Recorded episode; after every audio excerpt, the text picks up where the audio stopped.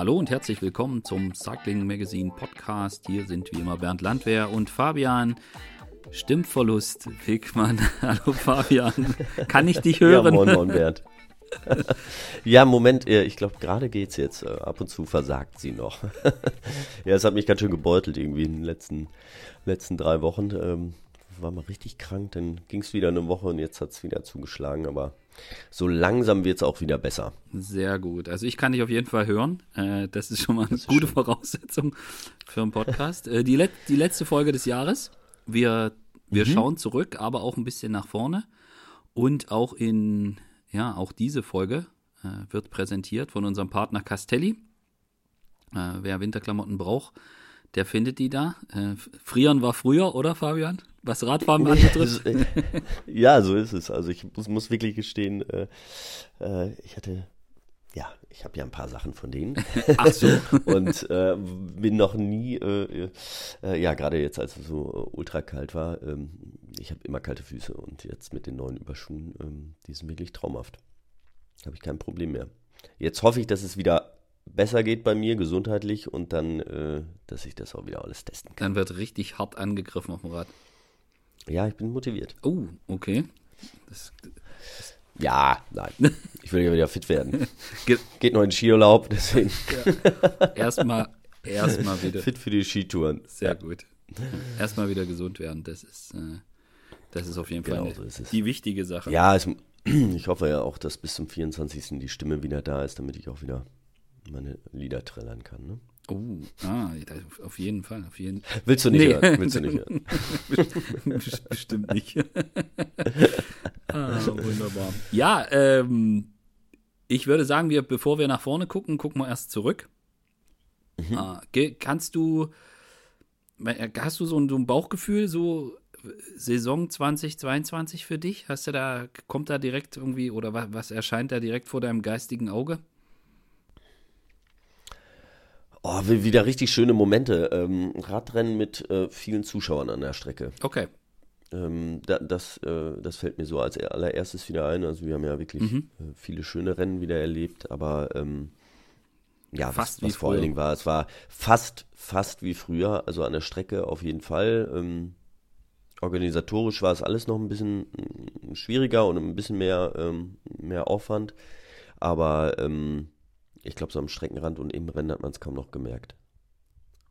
Und das fand ich, genau, das fand ich schön, ja. Ja, also bei mir verschwimmen irgendwie immer so die ganzen Rennen, stelle ich dann fest am Ende des Jahres. So, dass man dann, dass es so einzelne Punkte gibt, die, die komplett haften bleiben, aber wahrscheinlich mhm. weiß man das auch erst so in zwei Jahren, wenn man so zurückdenkt. Vielleicht ist es dann das Jahr, wo, wo Wingegar gegen Pogacar gewann oder irgendwie sowas was man irgendwie kleben bleibt. Aber äh, ich gebe dir auf jeden Fall recht. Also gerade so die Klasse. Oder Evenepoel, eine seiner ersten. Ja, das Triple. Von 50. Genau, Triple. genau. Die, die erste Grand Tour, das erste Monument, der erste WM-Titel ja. von 14. Mal gucken. ja. Äh, genau, ja. Ja, nee, also, äh, oder der Simoni Bergtrikot, äh, ja, was, was auch immer. Also, äh, mal gucken, was da so hängen bleibt. Aber ich gebe dir auf jeden Fall recht. Es fühlte sich in weiten Teilen wieder wie eine normale Saison an. Und äh, das, äh, das war schon echt, das war schon echt gut. Aber du hast jetzt gerade hier schon Remco in den Ring geworfen. Ähm, da sind wir auch beim Thema der beste Fahrer des Jahres. Mhm. Ist, äh, also ich habe mir ganz, ganz große Mühe gegeben, nicht Remco sagen zu müssen. Und äh, das gelingt mir auch. Äh, gelingt dir das auch oder musst du sagen, nee, Remco? Ähm, ja, ist, ist natürlich, ich meine, der ist, der ist Weltmeister geworden, ne? hat eine Grand Tour gewonnen. Wer, wer hat das in, äh, in den letzten Jahrzehnten irgendwie so geschafft, äh, in einem Jahr? Ähm, aber ähm, ich habe auch nochmal geguckt, äh, klar, Wort von Art, ne? Ich meine, der ist, ähm, ich glaube, der ist nicht ein einziges Nicht-World Tour-Rennen gefahren. Also alles, alle Rennen, die der gefahren ist, waren auf World Tour Niveau. Mhm. Und somit auch alle äh, Siege natürlich auch. Also die waren, äh, wie viel hat er? Neun, glaube ich, oder sowas aber die sind halt alle ähm, auf World Tour Niveau und das, das finde ich einfach ähm, krass. Einfach ja. krass, ne? Und der, ich meine, jetzt fährt er auch wieder äh, Cross und der, der, der, fährt kein anderes sein. Das ist immer nur, nur das, das äh, nix als Vorbereitung. der kommt immer, also bereitet sich zu Hause vor und dann fährt er die großen Rennen. Da ist kein Rennen dabei, was der mal, ähm, mal eben so fährt, sondern ja. alle, alle auf Sieg irgendwie. Ja. ja. Ähm, und in dem Sinne, ich, ich meine, er ist der, der kompletteste Fahrer von allen. So, das muss man sagen. Aber Weltmeister und Grand Tour ist natürlich auch was. Ja, wir können es uns ja aufteilen. Also für mich ist Wout van Aert äh, genau aus den aufgezählten Gründen von dir. Mhm. Und ich finde es halt einfach geil. Also der gewinnt äh, Omloop, der gewinnt E3, der steht in Roubaix und in Lüttich auf dem Podium. Das ist schon, ja. das ist schon irgendwie geil. Und man nimmt das auch unterdessen dann halt noch ein paar Tour de France-Etappen, die er dann mal gewinnt und vor allen Dingen auch wie, ja, auch wie er da fährt. Ja. Äh, ich ich, ich finde es halt einfach beeindruckend, wie wir uns unterdessen auch dran gewöhnt haben, dass das so ist. Also irgendwie, ich weiß nicht, vor zehn Jahren wären wir irgendwie komplett ausgetickt, wenn es irgendwie einen Fahrer plötzlich gegeben hätte, der, der in Roubaix und in Lüttich auf dem Podium stehen kann, ja. Und, mhm. Oder der sowas abzieht, wie da bei dem ersten ähm, bei seinem ersten, also nachdem er dreimal zweiter, Etappen zweiter geworden ist, gewinnt er halt einfach die vierte Etappe, der, äh, Etappe bei der Tour nach Calais halt einfach mit der Brechstange, wo die da an dem, an dem letzten Berg komplett eskalieren und er fährt alleine weg und, und gewinnt dann. Also ja. das ist halt einfach was, wo man, wo ich persönlich, das ist halt so, ja, das ist halt Wout. Also man hat sich irgendwie auch so dran gewöhnt, dass der, mhm. dass der das kann und, und es ist eigentlich immer wieder man muss dann immer wieder zwei Schritte zurück machen und sich überlegen, wie absurd das eigentlich ist, was der Typ, was der Typ da dahin rammt. Aber ich meine, ja. ne, also man da, das soll jetzt nicht irgendwie die Leistung von Remco schmälern, in, in, in keinster Weise. Ja, also, äh, ich, ich meine, es gibt ja auch noch einen, einen Pogacar, ne? Ich meine, also nach, nach Siegen oder nach Punkten ist er ja auch noch äh, vor den Jungs und ähm, der kann auch alles gewinnen, aber er ist halt, er kann ja keinen Massensprint gewinnen, ne? So, ähm, das ist nochmal so, so ein bisschen der Unterschied zu, ja, äh, zu Wout, ja. Zu Wout van Aert, aber ansonsten ist er ja schon auch ähnlich äh, viel, vielseitig einsetzbar. Ja, aber dieses Jahr hat er die Tour nicht gewonnen, deswegen ist er für mich nicht der Fahrer. Ja, genau. Nur Zweiter geworden. Oh, ja, äh, schwach. Ja, äh, deswegen, nee, also Pogi dies Jahr, dies Jahr nicht. Aber dann äh, haben wir es uns doch gut aufgeteilt und gut, meine, so ein paar Rennen hat Pogacar dieses Jahr ja auch gewonnen. so. Ja, also schon, schon, schon Wahnsinn auch, ne? Es ja. ist genauso, also der gewinnt äh, seine erste die UAE, glaube ich, ne? Hat er direkt gewonnen. Ja, UAE, dann. Ich glaube, der hat alles gewonnen, ja, aber, aber äh, erste Rennen und letzter auf jeden Fall mit Lombardei und ähm, ja, und auch noch zehn andere. Ja, und, und äh, ein, ein ähm, ein Sieg, da kommen wir wahrscheinlich noch, wenn wir über das beste Rennen oder die besten Momente oder wie auch immer sprechen. Ich meine, sein Sieg bei der Strade Bianca dieses Jahr war halt einfach auch legendär. Ja. Also 50 vor Ziel, da einfach bergab mal kurz stehen lassen. Oh, ich habe ein Loch. Naja, komm, dann ziehe ich jetzt halt, ziehe ich jetzt halt mal durch bis ins Ziel und dann gewinnt er das Ding. Und dann irgendwie, keine Ahnung, Woche später äh, mal kurz Tirreno Adriatico gewonnen. So, also, ja. äh, und, und, und er hätte ja theoretisch sogar die Runde gewinnen können wenn er da nicht. Hm, da kommen wir gleich noch hin. Ja, vermutlich. Äh, also es ist schon, es ist schon verrückt. Auch da haben wir ja. uns dran gewöhnt. Dass, ja. Dass, dass ja, aber man kann schon irgendwie sagen, Pogacar und Evenepoel sind so, ähm, die, die, sind schon mehr oder weniger gleich auf. Ne? Die können beide den Grand Tour gewinnen und äh, ein Tagesrennen, auch fast jedes, mhm. was sie wollen. Ähm, Van Art ist halt ähm, ja, diese Vielseitigkeit, ja. aber ähm, er wird nie eine Grand Tour gewinnen. Also das, ja. das, äh, das glaube ich nicht. Glaube ich auch nicht. Ja. Einige das behaupten. Ja, ich glaube das auch nicht. Und ich finde, es muss er auch nicht. Also der bereitet nee, uns so viel also Spaß. Ich finde es jetzt, find jetzt eher schade, wenn er da jetzt irgendwie noch richtig Gewicht machen würde und sich dann komplett dahin knebelt. Ja, der soll so weiterfahren, wie er, wie er genau, jetzt macht, macht, genau. macht, so eine Spaß. Das kann er gerne noch zehn Jahre so machen. Ah, wundervoll. Ja, bei den Frauen, glaube ich, ist es, ähm, kommen wir an Annemiek van Vleuten dieses Jahr ganz schwer nee. vorbei. das, ist, das war so äh, Wout van Art ja, und Bogacar und, und ähm, Evenepoel so komprimiert in eine in eine Person, oder? Also, ja. ich meine, und dann noch dieser absurde WM-Titel um, mit gebrochenem Ellenbogen oben drauf. Also, einfach Wahnsinn. Ja, ja einfach äh, mega stark und clever da auch gefahren. Ne? Ähm, ja, und dann in dem Alter noch, ne? Das muss man ja auch ja. sehen. Das ist ja, äh, Also da äh, geht, glaube ich, kein Weg an ihr vorbei. Nee, nee. Hm.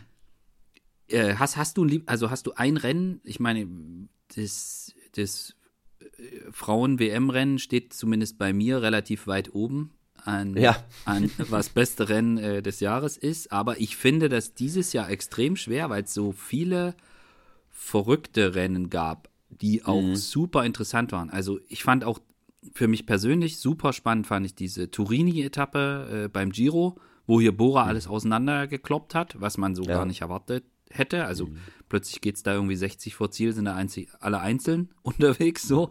War die vorletzte, ne? Oder drittletzte?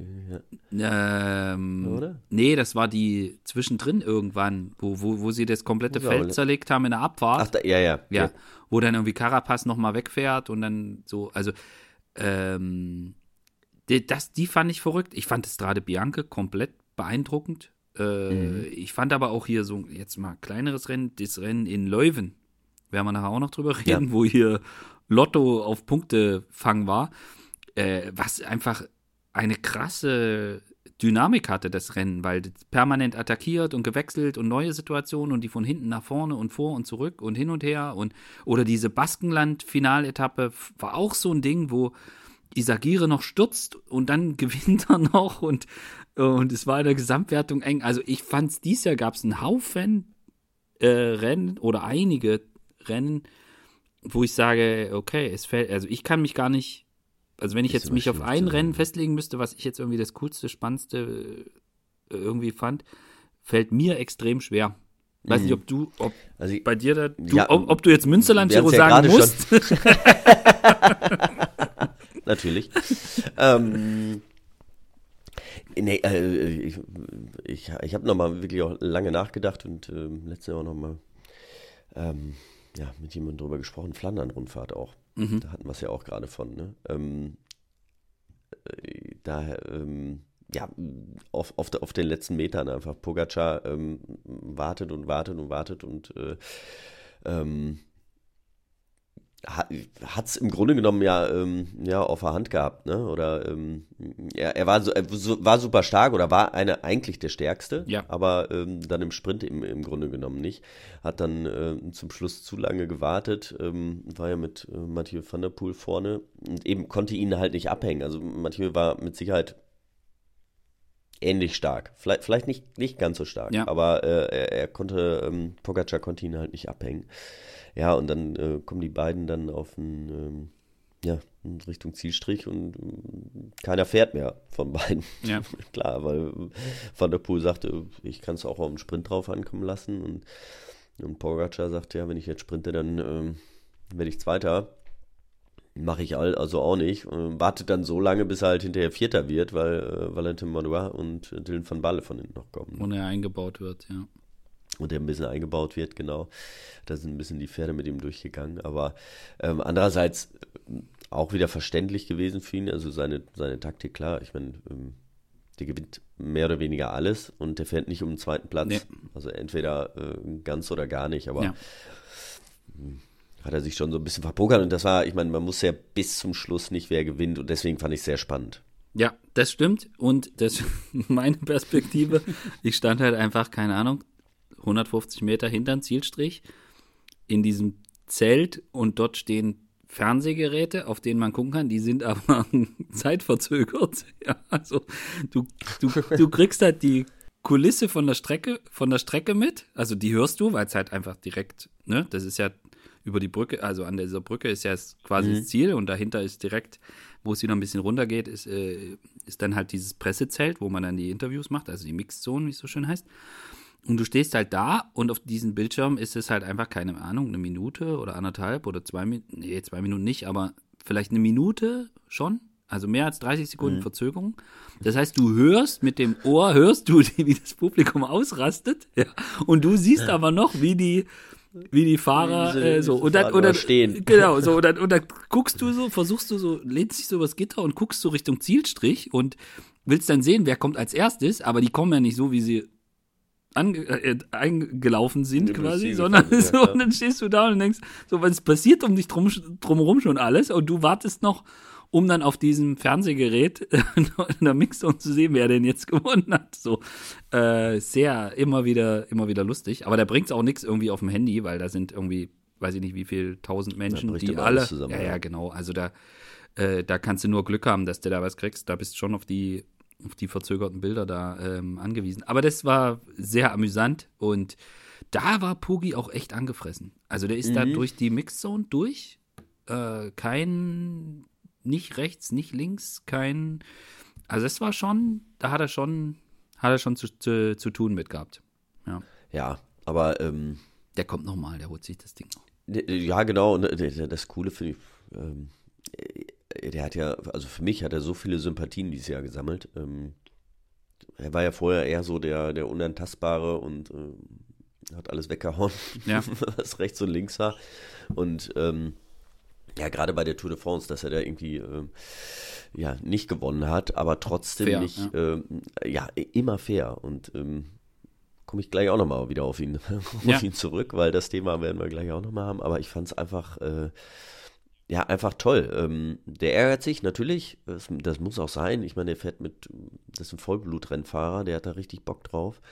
Und ähm, freut sich, wenn er gewinnt und ähm, wenn er verliert, äh, ärgert er sich kurz, aber ähm, er über sich, aber nicht, äh, er, er, schießt nie gegen andere oder findet ja. irgendwelche Ausreden oder sowas, ja. ja. Auch dies Jahr bei der Tour, der hätte zig Ausreden haben können, ähm, weil er nur noch zwei Teamkollegen dabei hatte oder drei, ähm, hat er nie hingenommen, ne? Hat immer gesagt, nee, äh, ja. war nicht stark genug, fertig. So, und, und das finde ich einfach äh, wirklich äh, stark von ihm und, und das zeigt einfach die Größe. Und, ähm, ja, und er hat sich ja, also um, um das jetzt nochmal hier, also er hat dann natürlich, also er ist dann nicht abgerauscht, im Bus verschwunden und nie wieder aufgetaucht.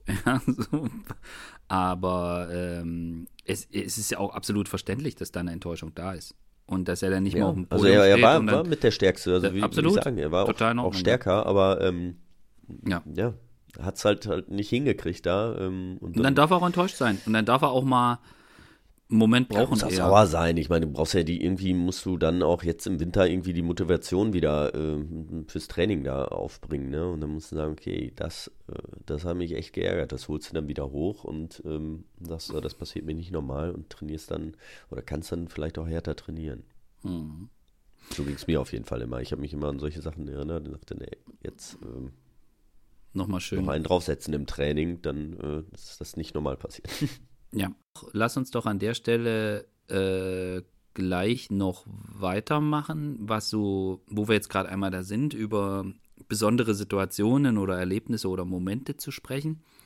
Äh, wir hatten da, haben da die Kategorie der beste Moment. Äh, hast du was, hast du einen? Hast du, kannst du einen nennen oder hast du zwei? Oder ein, einer, der für dich jetzt persönlich äh, ne, irgendwie die Saison für die Saison steht oder so? Kannst du da was sagen? Ja, also ich, ich, ich fand es, und da komme ich wieder auf, auf Pogacar hin, mhm. ähm, in der Abfahrt vom Col de äh, Spendal, Spendal, glaube ich, war das, ähm, Richtung Roter Kamm, ähm, wo sie sich wirklich, das war der vorletzte Tag, äh, drittletzte Tag bei der Tour, und dort haben sie, ich habe Wingegar und Pogacar bis aufs Messer irgendwie dann bekriegt und in der Abfahrt ähm, ja, jeder wollte noch mehr riskieren und den anderen abhängen und äh, erst äh, rutscht Wingegar weg und äh, stürzt fast. Ähm, kannst wieder aussteuern und dann äh, legt sich Pogacar im Grunde äh, mhm. hin. Ähm, Wingegar wartet auf ihn und dann geben sie sich die Hand und, und fahren dann aber weiter irgendwie Radrennen und das hat für mich einfach Ach, es gibt ja so viele Sportarten, wo es, äh, links und rechts immer kracht und, und, und wo es Hooligans gibt und, und keine Ahnung. Und ähm, sowas gibt es im Radsport nicht. Und ich fand diese, diese Geste einfach, ähm, einfach großartig. Mhm. Ja? Also die, die haben, äh, da geht es ja wirklich um viel. Ich meine, da geht es um sehr viel Geld bei den, bei den Teams und äh, ähm, viele, der Erwartungsdruck ist riesig groß und äh, ich glaube, das haben sie auch gezeigt, eine Wahnsinns-Show da abgeliefert und, und alles riskiert und dann irgendwann gemerkt, okay, wir können jetzt hier machen, was wir wollen. Wir sind jetzt heute auch hier mehr oder weniger gleich stark. Ähm, ist jetzt so. Ja. Ähm, bleibt so und äh, wir fahren morgen wieder weiter Radrennen, aber äh, jetzt geben, reichen wir uns die Hand und dieses, dieses, dieses Bild ist mir einfach so im Kopf, Kopf geblieben und mhm. ähm, das finde ich einfach schön. Das finde ich einfach, äh, ja, war eine schöne Geste von, von, von beiden irgendwie und, und das ist auch das, was der Sport irgendwie transporti äh, transportieren soll. Mhm. Ja, also ich, ich glaube, dass, dass du da als Sportler natürlich nochmal noch mal anders solche Situationen wahrnimmst und die auch für dich nochmal anders einen anderen Wert haben, weil du das, weil du wahrscheinlich ziemlich genau nachempfinden kannst, wie sich die, die beiden da gefühlt haben in der Situation und, und was das für sie bedeutet hat und, und welche, ja, welche, äh, wie extrem auch die Anspannung möglicherweise ist. Also ich kann mir gut vorstellen, dass du das, oder dass man grundsätzlich als Sportler, der, der mal Profisport betrieben hat, solche Situationen nochmal ganz anders wertschätzen kann oder einschätzen kann, als jetzt jemand wie ich, der nie, der immer nur von außen drauf geguckt hat. So. Mhm. Also das wäre jetzt bei mir ja. nicht, wäre jetzt bei mir nicht, so, mhm. nicht sofort in die Top 5, vielleicht nicht mal, nicht mal in die Top 10 äh, der Momente für das Jahr ja. gekommen. So. Ja, guck. Also, ich hätte da noch andere Sachen. Also, was mich extrem beeindruckt, oder, nee, beeindruckt ist das falsche Wort. Ich fand, ich finde, ich fand so ein, so ein, so ein, so ein Moment, wo man, wo ich auch, wo mir auch wieder Dinge klar geworden sind, war, wie, äh, wie Evenepoel den, den, den Vuelta-Sieg im Sack hat. Also wirklich nach, also man hatte ja, man hat eigentlich nicht mehr damit gerechnet, dass er an der letzten, bei der letzten Bergetappe da jetzt noch aus den Schuhen gefahren wird oder so. Also er war ja eigentlich, mhm. ne, aber als er dann da im Ziel war und, und, und so das erste, was aus ihm rauskam, so dieses, seht ihr, ihr hattet so, so nach, also ist jetzt von mir etwas übertrieben, aber dass er, dass seine Reaktion irgendwie nicht war, geil, ich habe jetzt hier eine meine erste Grand Tour gewonnen oder so, sondern eher so dieses, naja, ihr habt an mir gezweifelt und als ich da beim Giro da raus bin und, und, und so kann der drei Wochen und jetzt habe ich es allen bewiesen und so. Also seine, mhm. und da ist mir erstmal ich habe dann so gedacht, okay, krass, also dann wissen wir ja auch, was, was das in ihm,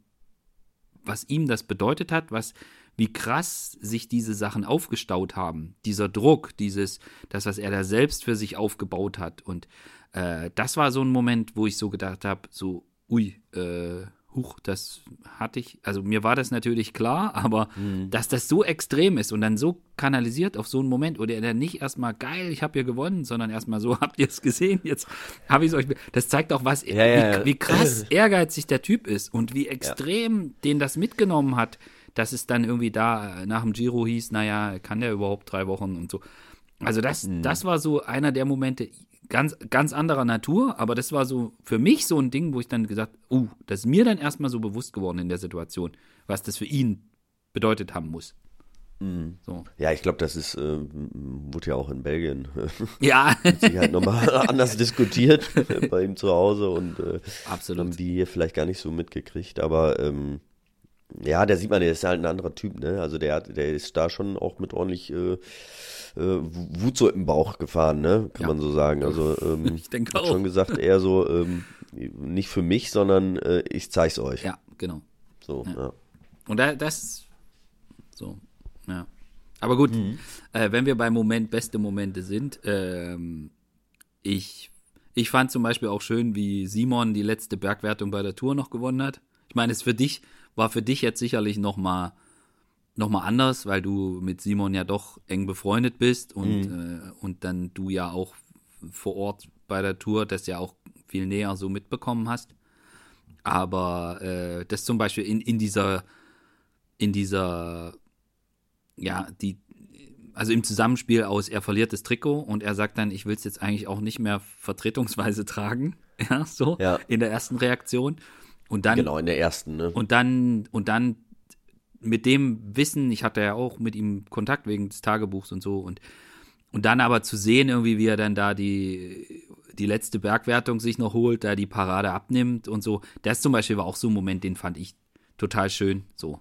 Ja, auf, auf jeden Fall. Ne? Also ich hatte es ja damals im Kommentar auch da live noch gesagt, als er dann dieses Interview gegeben mhm. hat und gesagt, nee, dass er sich nicht drauf freut, äh, dass er das morgen trägt. Und dann habe ich gesagt, ja, natürlich war die Enttäuschung da riesig, ja. ne? Und auch ähm, ja, einfach da. Ähm, aber ähm, ich habe mir dann ja gesehen, live auf dem, auf dem Champs-Élysées, auf der Champs-Élysées und ähm, da, da, hat er sich schon, da ist, war er schon stolz auch, ja. weil er da erstmal gesehen hat, wie weit er gekommen ist und was er, mhm. was er doch erreicht hat und auch in, ähm, ja nicht nur in Freiburg, sondern in ganz Deutschland irgendwie schon ja. ähm, für Aufregung gesorgt hat. Ne? Und ähm, ähm, natürlich im ersten Moment äh, mit Adrenalin und allem und Enttäuschung sagt man das, aber hinterher was dann ja. hat er das schon genossen, ja. Ja, und ist halt ein Radfahrer, der will halt gewinnen, ne? Der will nicht. Ja klar, das ist genau. Hm, keine Frage, ne? War, war ein bisschen schade. Im, Im Endeffekt hat er ja, ähm, ja, muss man ja fast so sagen, er hat, er hat äh, äh, das Trikot ja eigentlich gewonnen. also im, im reinen, im reinen äh, Kampf, ne? Ähm, äh, so Mann gegen Mann, weil ähm, ähm,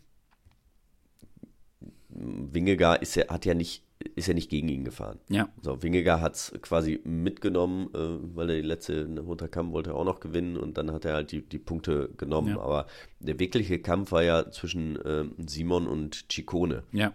Ja, und, und, äh, und das war ja diese Head-to-Head -Head irgendwie und, und, und, den Kampf hat er ja schon mal gewonnen. Ja. ja. Und dass Wingegar ähm, ja jetzt dann die Punkte hinterher noch geholt hat, ähm, das war dann halt so, weil es einfach so ja. viele Punkte auch immer am Ende gibt und ähm, ich finde es aber auch kann man sich dann überlegen, ob man dann die Punkte mal ändert, weil da, weil das war was das war wirklich der Kampf um diese ja. um diese Punkte, ne? Und äh, den hat er gegen Ciccone gewonnen. Ja, also ich meine, es ist in Ordnung, wenn der beste Bergfahrer der Tour das gepunktete Trikot trägt. Also brauchen wir nicht drüber zu diskutieren. Das ist in Ordnung. Natürlich. Auf der anderen Seite, wenn wir so eine Wertung haben und wir wollen gerne einen Kampf um diese Wertung sehen, vielleicht muss man es dann auch umgedreht machen, dann, dass es halt bei der Bergankunft weniger Punkte gibt fürs Bergtrikot äh, und äh, zwischendrin mehr Punkte gibt. Aber äh, das ist halt. Das ist halt eine Frage, der, wie will man das gestalten? Äh, ich meine, jahrelang gab es dann auch noch bei der bei der Bergankunft im Ziel irgendwie do ja, doppelte, doppelte, Punktzahl. Punktzahl dann ja. äh, davon ist man jetzt auch abgerückt, weil es dann irgendwie auch langweilig wird. Äh, mein, bei der Vuelta haben wir das jahrelang gesehen.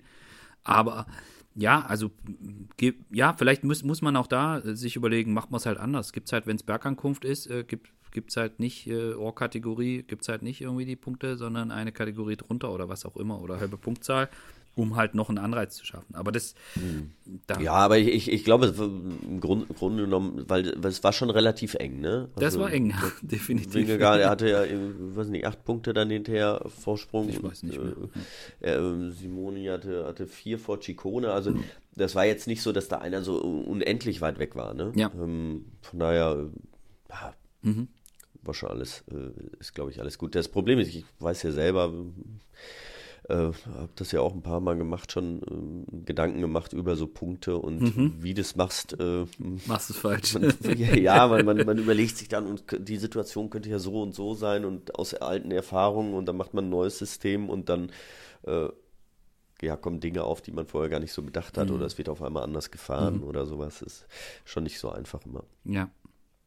Ähm, wir können noch bei beste Momente, können wir noch äh, eine persönliche Ebene mit einziehen, was vielleicht dein persönlicher bester Moment war. Ich fange ich fang mit, mit einem meine, meiner Highlights an und zwar ähm, als der Strecken, also der Streckensprecher der Deutschlandtour, hat in Meiningen als äh, Jakob Gessner, dem, dem wir vorher Podcast gemacht haben und er angekündigt hat, dass er ja. versuchen wird, auf der ersten Etappe das Bergtrikot zu holen, da hat der Streckensprecher bei der Deutschlandtour gesagt, als Jakob Gessner auf die Schlussrunde ging, also durchs Ziel, das erste Mal durchs Ziel gefahren ist, hat er für die Zuschauer gesagt, dass äh, ich weiß jetzt nicht mehr den, genau den Wortlaut, aber so äh, im, im, im, Cycling Magazine Podcast angekündigt. Ja, das, äh, hat er das genauso äh, durchgezogen wie angekündigt und, und holt sich das Bergtrikot. Das war ein, das fand ich doch sehr, also das fand ja, ich einfach cool. Also das war einfach eine schöne, eine schöne Nummer jetzt ganz, äh, ganz äh, für mich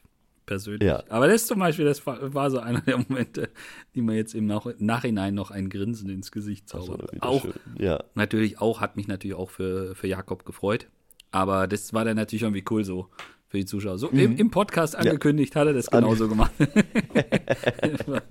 ich, fand ich gut. Ja, ja, großartig, das stimmt, ja. Habe ich nicht gehört, da war ich schon durch wahrscheinlich oder noch nicht da.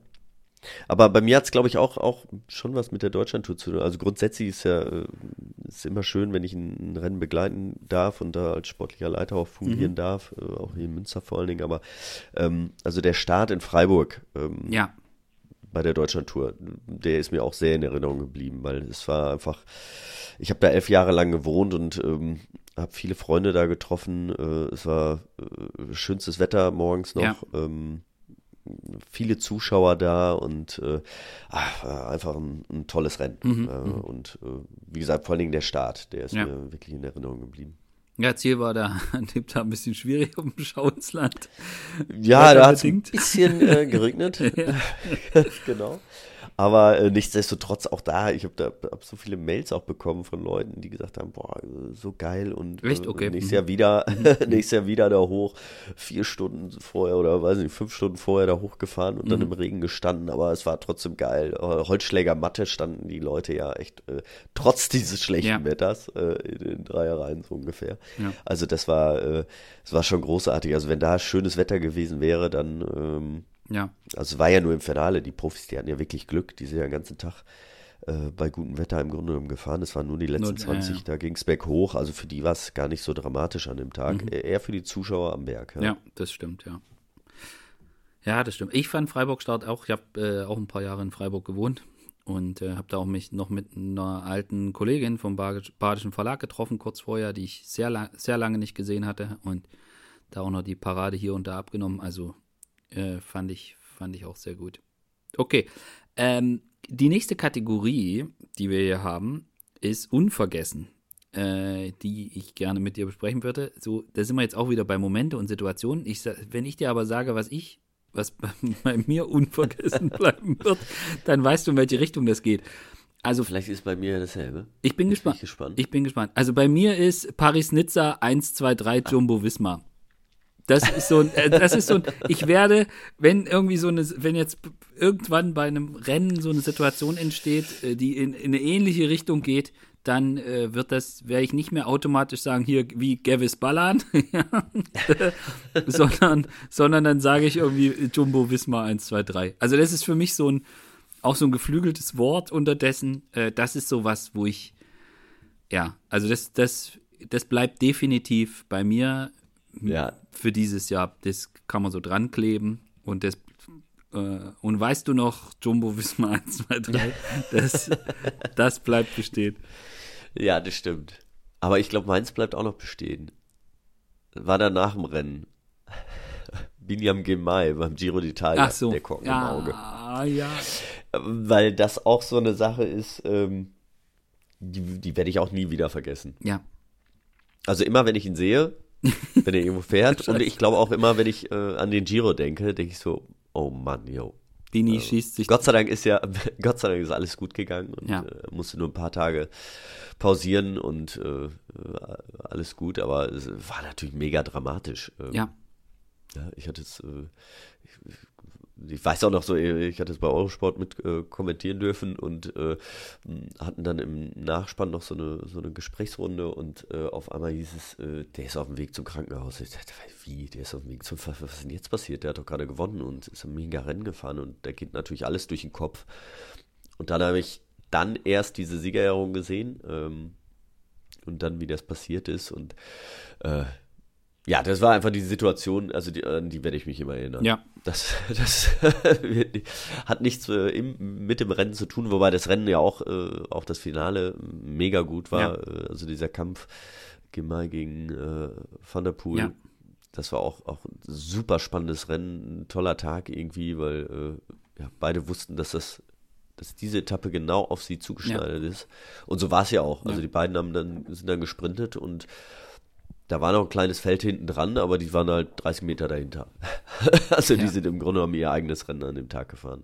Ja. ja, und diese Dramatik, also das ist auch sowas, das guckst du dir an und denkst, das kann ja nicht sein.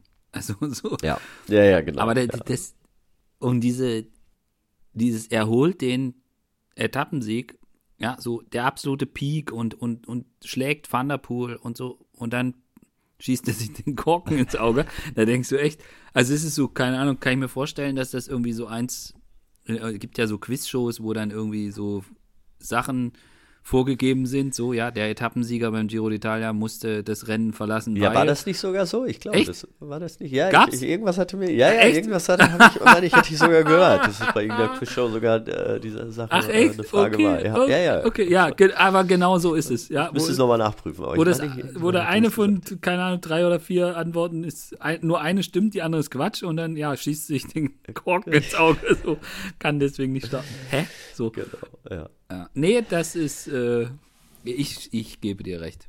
Ich gebe dir recht. Jetzt, äh, wir biegen jetzt auf die Zielgerade. Jetzt müssen wir dann auch äh, tatsächlich bald in, nach vorne blicken. Deswegen biegen wir jetzt Ja. auf die Zielgerade ein und ähm, wir lassen einfach den Rest weg und reden jetzt nur noch drüber, was uns 2022 genervt hat. Soll, so, darf ich starten, bitte? Ja, mach mal, mach mal. Ah, mich hat dieses Relegationsthema unfassbar genervt. Ähm, weil es einfach, also man hat natürlich beruflich damit zu tun und dann ist das jetzt auch nichts, dass die, ist jetzt auch nicht so, dass die UCI da auf irgendeiner Website äh, quasi Stunden aktuell veröffentlicht, wie jetzt der Punktestand ist und man dann genau sehen kann, von welchem Rennen kriegt man wie viele Punkte und so weiter. Sondern es war einfach, also so viel gerechnet wie dieses Jahr äh, habe ich selten so Punkte zusammenrechnen und da muss man muss man dazu sagen, gab es schon ein, also wer sich damit nicht so ganz intensiv beschäftigt hat, die Punktestände, also für die Relegation zählten ja drei Jahre, die letzten, die, das Ranking im Dreijahres-Ranking für die sportliche Qualifikation für die World Tour Lizenz für die nächsten drei Jahre. Und es war tatsächlich sehr eng. Die UCI hat auch einen Punktestand veröffentlicht. Allerdings war es so, dass dieser Punktestand, den die UCI veröffentlicht hat, der wurde einmal die Woche aktualisiert und immer erst dann, wenn die Rennen beendet sind. Sprich, während der Vuelta oder während der Tour oder während des Giro wurden alle Punkte, die in dem Rennen gesammelt worden sind von einem Team, erst veröffentlicht, wenn das Rennen beendet ist. Und das kann man sich natürlich vorstellen, wenn es dann irgendwie für einen Podestplatz ein paar hundert Punkte gibt äh, im GC, dass man da mit dem vorher schon gucken, was bedeutet das und für die Etappensiege und so weiter. Und da das ja doch mit einigen Mannschaften recht eng war, äh, Ja, Henrik, Henrik, Henrik Mass zum Beispiel, ne? Der hat Das- ordentlich Punkte gesammelt. Genau.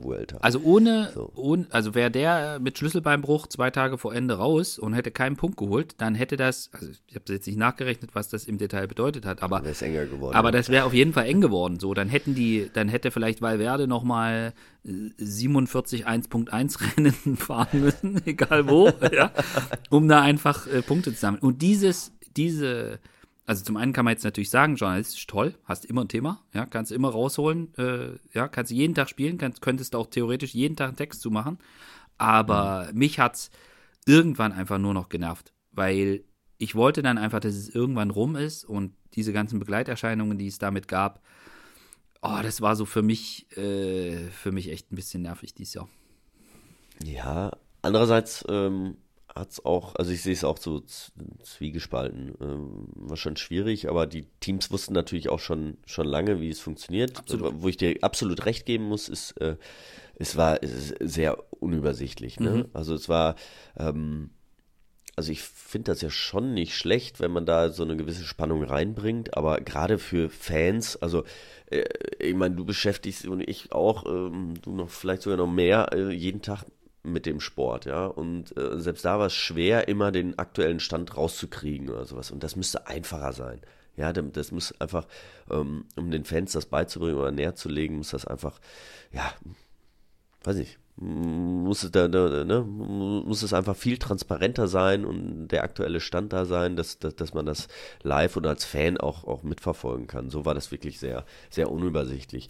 Für einige Rennen, und muss ich auch sagen, hier für den äh, Sparkassen Münsterland Giro, war es gar nicht so schlecht, weil ähm, wir sind 1.1 HC und äh, hier gibt es eine Menge Punkte zu holen und dementsprechend ähm, ja, hatten wir nicht nur viele World Tour Teams hier am Start, sondern auch, äh, ja, auch mit Top-Fahrern, Ja. ne, die, die, die wirklich wichtige Punkte dann noch holen wollten. Äh, dementsprechend war das dann auch für solche äh, Rennveranstalter, die dann nicht World Tour sind, ähm, schon auch äh, von Vorteil, muss man sagen. Und grundsätzlich finde ich es auch nicht schlecht, äh, wenn es eine Relegation gibt, also wenn es einen Auf- und Abstieg gibt, weil ähm, ansonsten steigen ja irgendwelche ähm, ja, reichen Leute, reichen Teams, äh, reichen Sponsoren äh, mit viel Geld äh, kaufen sich ein und bleiben für immer da. Und ähm, das haben wir ja jetzt gesehen, das funktioniert nicht immer oder ja. so mit dieser Relegation nicht. Also es, es, können auch, auch Teams mit ein bisschen weniger Geld, ähm, die einfach eine super gute Arbeit machen, äh, auch, in der, auch in die World Tour aufsteigen. Ähm, ja.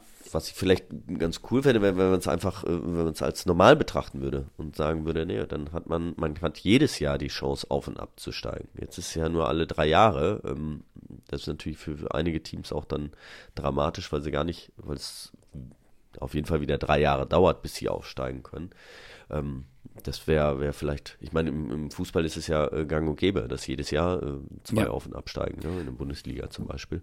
Und dementsprechend, ähm, oder in anderen, äh, anderen auch, aber äh, ich verstehe das alles. Es ist, äh, es ist was anderes im Radsport, weil mm, die Teams sind nur von den Sponsoren abhängig. Die haben dann wieder einzelne Verträge mit ihren Sponsoren. Ähm, ja. drin steht, wenn ihr Tour fahrt, dann kriegt ihr das Geld, wenn nicht, dann kriegt ihr das Geld nicht. Und da ja. hängt natürlich immer sehr, sehr viel dran. Deswegen ist das, das schon, will ich jetzt gar nicht äh, so ins Detail gehen, aber ähm, ja. Es hat auf jeden Fall Spannung reingebracht, aber wenn man das macht, äh, müsste es meines Erachtens äh, öfter sein und es müsste viel transparenter sein und irgendwie dass man den Fan einfach viel mehr mit einbringt, weil das, das ist schon nochmal äh, was echt Spannendes und was auch ähm, die Mannschaftsleistung halt so ein bisschen rausstreicht. Ne? Ja. Nicht nur ein Fahrer, der äh, so super ist, sondern ähm, die gesamte Mannschaftsleistung äh, Leistung und oder auch das ist ja auch nicht ganz wahr, ne? Ist nicht die ganze sind ja nicht alle Fahrer. Es sind immer, ja. immer nur zehn Fahrer. Genau. Und das meinte ich auch mit, sehr, es ist sehr kompliziert. Genau. Also das zu erklären, ähm, da bräuchte ich jetzt auch eine halbe Stunde für. Genau. Und, äh, und, und, das, und das, das dürfte eigentlich sein. Und das müsste wesentlich einfacher sein. Also ich bin auch. Wie? Weiß ich nicht, ich habe da jetzt keine Lösung für. ja, es ist, auch das, wie es jetzt entstanden ist, ist ja, kommt ja irgendwo her. Und also ich, ich bin auch nicht gegen die Relegation. Also überhaupt nicht. Ich verstehe auch, dass man einen Dreijahresrhythmus wählt, damit man länger eine Sicherheit hat, weil das, was du gerade eben gesagt hast, also ähm, wenn du nicht, wenn Sponsor, Sponsor sagt, naja, wie, du kannst mir jetzt nicht garantieren, dass du übernächstes Jahr die Tour fährst, äh, dann muss ich mir jetzt mal aber überlegen, ob ich dir jetzt einen Dreijahresvertrag gebe. So, wenn du aber keinen mhm. Dreijahres, also wenn du die Sponsoren immer nur für ein Jahr hast, kann man ja nie langfristig arbeiten. Dann lebst du ja immer nur von einem Jahr zum nächsten Jahr und das zieht sich ja dann durch den ganzen Sport durch. Dann brauchst du gar nicht, gar, gar nicht ein Devo-Team irgendwie machen oder Sportler entwickeln wollen. So, was ja dann das ganze System wieder extrem beeinflusst. Also auch das kann man total nachvollziehen. Aber es ist halt schon extrem kompliziert. Also mit dem nur zehn Fahrer und dann der eine ist dann nicht, also das sind ja dann die Auswüchse, die dann kommen. Also um das jetzt jetzt nicht in die Tiefe einzusteigen, aber es zählen halt nur für die, aber die, doch. die, die Punkte, die Pu ja, genau. Es zählen halt doch nur die, die Punkte von den zehn Fahrern. Und dann hast du halt gesehen, dass die bei Lotto nicht für, den, besten, nicht für genau, den besten ja. Fahrer gefahren sind an dem Tag, mhm. sondern für den, der schon Punkte hat und genau. der zu den besten zehn zählt, damit die Punkte dann dazu zählen. Und dann wird es halt. Also dann erklär es jetzt doch nochmal mal ganz kurz.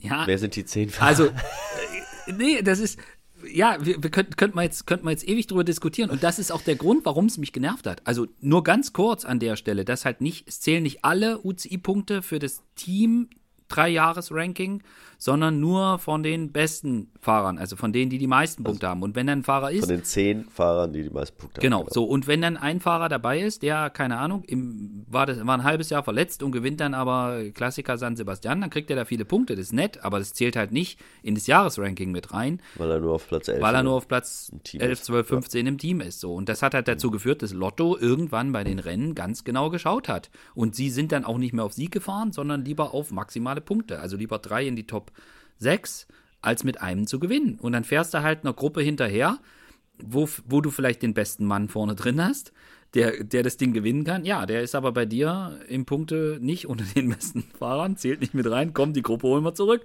Ich kann jetzt, weißt du, das kann jetzt auch nicht so Ziel des Sports sein, dass wir, dass wir so agieren. Also, hat ja auch nicht funktioniert, ne? Nee, hat jetzt, hat jetzt, an, hat, nee, hat jetzt für Lotto nicht funktioniert, aber ich finde, das, das darf nicht sein. So, und, und das ist das, ja. was extrem nervt, mich extrem nervt, weil du müsstest eigentlich jeden Tag immer alles erklären. Müsstest äh, und, und es ist halt teilweise, also muss man jetzt mal sagen, man, Pro Cycling Stats bekleckert sich jetzt immer nicht immer mit Ruhm. Äh, aber an der Stelle zum Beispiel hatten sie meistens die, den aktuellsten Punktestand, was ich so mitbekommen habe, wo sie auch die aktuellen mhm. Tagesergebnisse mit äh, berücksichtigt hatten. Und das hat in der Regel auch gestimmt. Also es gab ja auch andere Seiten, wo irgendwie Punktstände waren, da wusstest du jetzt nicht, wo ist jetzt der Unterschied. Also hat mich auch mal ein Fahrer Agent angerufen, du Bernd, sag mal, wo guckst denn du nach? ja, ich will jetzt nicht warten, bis die, U ja, eben. Bis die UCI. Ja, so, da fängt es ja an. Und das, ne? das darf ja nicht sein. sein ne? Das kann. Das da, das ist ja, so, und, und das muss von der UCI kommen. So, und wenn es geht, auch aktuell. Und, und das sind halt die ganzen ja. Begleiterscheinungen, die da mit drin hängen. Und wenn man jetzt da rangeht und man möchte da was verändern und so, ähm, da muss man sich Gedanken machen. Also, wenn man sagt, okay, wir, Jonathan Waters hat ja jetzt gesagt, naja, er findet Auf- und Abstieg sowieso doof. Ich meine, klar kann man machen. Äh, er wechselt ja ohnehin seine Meinung ganz gerne mal äh, hin und her. Mhm. Aber ich finde, wenn man jetzt sagt, wir schaffen die Relegation ab, dann muss man grundsätzlich rangehen an das, also an das ganze Konglomerat muss man dann rangehen. Da muss man sich überlegen, okay, äh, wie gestaltet man das? Wie gestaltet man dann auch äh, den, den, die Struktur der World Tour anders, damit eben nicht äh, das Team mit dem meisten Geld sich die Sieger einkaufen kann. So, dann muss man sich überlegen, macht man es vielleicht, keine Ahnung, wie beim Eishockey in, in, bei der NHL, dass man, äh, dass man versucht, irgendwie die, eine Ausgewogenheit von, der, von den Teamstärken hinzubekommen. Aber ich habe da jetzt auch keine Lösung, aber äh, so wie wir es im Moment haben, sind dann auch die Begleiterscheinungen, die dann mitgehen, die mich eigentlich noch mehr nerven, dass dann ein Sylvan Adams von von äh, Israel äh, sagt, naja, also wenn, nö, wenn wir absteigen, dann ziehen wir vors Kass und bringt dann noch Wirbel rein und das kann ja alles nicht sein und Corona und zur Not macht er seine eigene Rennserie und, Konkurrenz. Das, oh, ja gut. Da wird's dann, hat er dann auch nicht gemacht. So, Vielleicht hat es ihm auch keiner so richtig erklärt, dass es schon äh, seit drei Jahren feststeht. Weiß ich nicht. Also, äh, ja. Kann ja auch sein, nein, aber ja, aber, aber grundsätzlich, ich finde es ja schon, ich meine, also Israel und Lotto, die haben schon große Chancen, äh, mehr oder weniger jedes World Tour Rennen nächstes Jahr zu fahren. Absolut. Ja? Und ähm, deswegen, ähm, da, da liegt es dann halt auch an den Teams und an den, äh, an den Sponsoren ähm, oder äh, an den Teammanagern, den Sponsoren das zu erklären. Und ähm, natürlich ist das alles schwierig und nicht in der Situation und dann für mich vielleicht ja jetzt auch gerade leicht zu sagen, aber ähm, wenn, wenn das grundsätzlich so ist, dann müssen das auch alle verstehen, ne? Und dann verstehen das irgendwann. Das ist jetzt das erste Mal und äh, wurde vielleicht nicht so drüber geredet und ja. jeder dachte, ach, mich wird es nicht betreffen und jetzt äh, hat es halt doch zwei getroffen, äh, von denen man es vielleicht auch vorher nicht gedacht hätte, ja, muss man ja auch so sagen. Ja. Ähm, aber es ist ja äh, ist schon der Anreiz ist da und sie, sie äh, das auch in, in der UCI bei den Pro-Teams, dass da eine Konkurrenz ist, ähm, dass die halt äh, ja, gegeneinander fahren und, und die Möglichkeit haben, dann bei den großen Rennen zu fahren. Ja, also wie gesagt, das ist auch wieder so ein Punkt. Ich meine, dass jetzt Israel war halt auch von den Teams, die hochkommen oder absteigen, auch nicht gut genug dieses Jahr, um sich trotzdem die die, das Startrecht zu sichern. Äh, das, hat, das ist Lotto gelungen. Äh, ja. Das kann, ist, ist aber auch wieder so ein Punkt. Also, wenn ich in meiner Radgruppe erklären soll, wie das funktioniert, und das musste ich dieses Jahr mal. Bernd, erklär mal das mit dem Auf und Ab. Wie läuft das jetzt? So, und dann. Ja, da musst du schon ganz schön weit fahren, bis du da fertig bist ja. mit Erklären. Ja. Aber das ist halt irgendwie, irgendwie gehört es auch zum Radsport dazu. Ich meine, wir haben uns da auch dran gewöhnt, dass wir, das ist irgendwie ganz das irgendwie normal scheint, dass man irgendwie sechs, sieben Wochen vor Ende, äh, bevor die neue Saison losgeht, nicht mal weiß, welche Teams jetzt World Tour sind im nächsten Jahr oder äh, das sind halt so Dinge, da sage ich dann immer, ey, Radsport. Aber ja, ja. da haben wir uns dann. Jetzt habe ich gesehen, wir sind jetzt schon ganz schön äh, weit fortgeschritten. In, in, ja, in, der Zeit. In der Zeit. Wir sollten ja. jetzt dringend äh, den Schlenker auf 2023 äh, bringen.